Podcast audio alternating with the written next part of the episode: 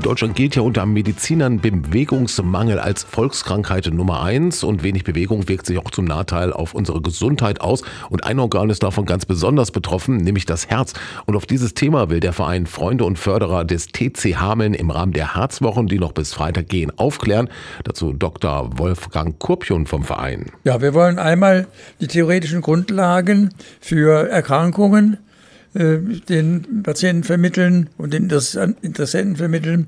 Wir wollen gleichzeitig die Möglichkeiten der Therapie oder des Vermeidens von diesen Risikofaktoren vermitteln und wollen auch durch unsere Aktivangebote, das Wandern, ein bisschen an Bewegung äh, darstellen, was eben von, auch von äh, wirklich erheblich eingeschränkten, körperlich eingeschränkten noch geleistet werden kann, wie zum Beispiel das Wandern auf dem Herzwanderweg. Die Vorträge richten sich an alle Interessierten und sind kostenlos.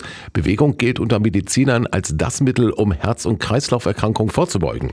Das beste Mittel gegen Herzerkrankungen ist die Bewegung.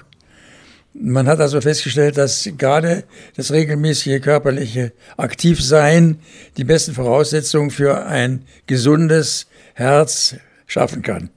Und alle anderen Medikamente natürlich bei Erkrankungen unterstützend sind, aber es ist nichts zu ersetzen durch die Bewegung. Dabei muss es nicht immer der super anstrengende Leistungssport sein. So ein bisschen entspannter geht's auch. Das ist Wichtige zu erkennen, dass es nicht für alle gleich gelten muss, 10.000 Schritte am Tag, sondern für den einen reichen 3000, für den anderen sind es eben auch 8.000 bis 10.000 und vielleicht auch noch für den anderen mehr.